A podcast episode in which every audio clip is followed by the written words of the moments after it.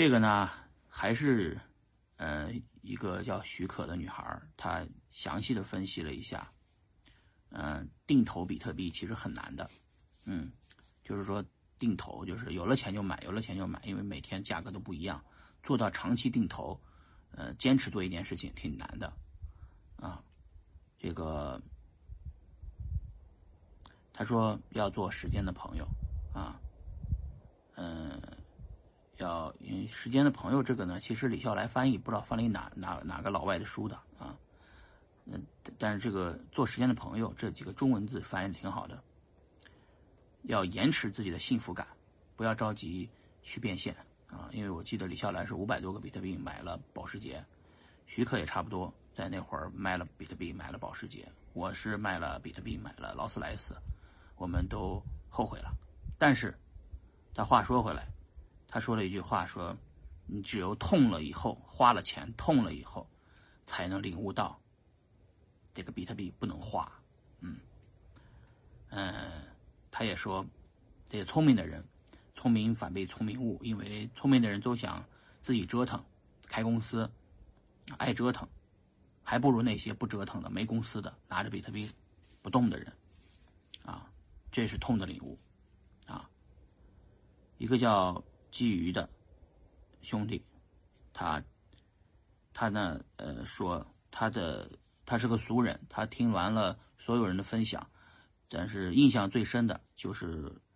呃我说的两句话啊，对他来说最直接最简单。我说的第一句话说，比特币一定能到一百万美元一个啊一的一百万美元一个，这个他记住了啊，简单直接啊，便于传播。第二句话说：“如果你没有买比特币，你就买点狗狗币吧。狗狗币是你的，一定能走让走入千家万户吧。”嗯，啊，一个叫蕾瑞娜的女孩啊，提出了一个点：比特币的本质是可以传承，是可以传世的啊。比特币的出现是人类历史上第一次由下而上的和由上而下的两个不同的体系出现的一个交集，而且这个交集这个共识在不断的扩大。历史上也很难出现过这种情况，有底层的人啊，由程序员推出来，然后慢慢的做做做做，越做越大，做着做着。去变成了比特币，而且，呃，底层的人也在买，然后很多人也在加入，不停的买，而不是自上而下的。原来是从国家层面发行货币到这个强制执行法偿性的货币啊，以及由有就是他说的这个自下而上的一群人和自上而下的一群人产生的一个交集，就是比特币。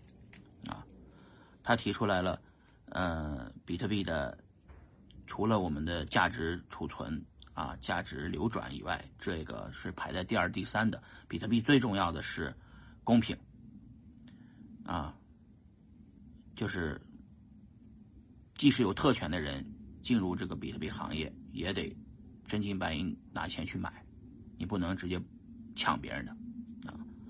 这个市场非常的公平，大家都是买就完了。这个这个公平也就实现了，就是你的个人财产，人类历史上实现了所有权，我的就是我的，啊，讲的很好，啊，一个就是 Jordan 的朋友，他讲了，呃，这几个人的总结了一下大家的观点，其中他，呃，说比特币改变世界是不可逆的，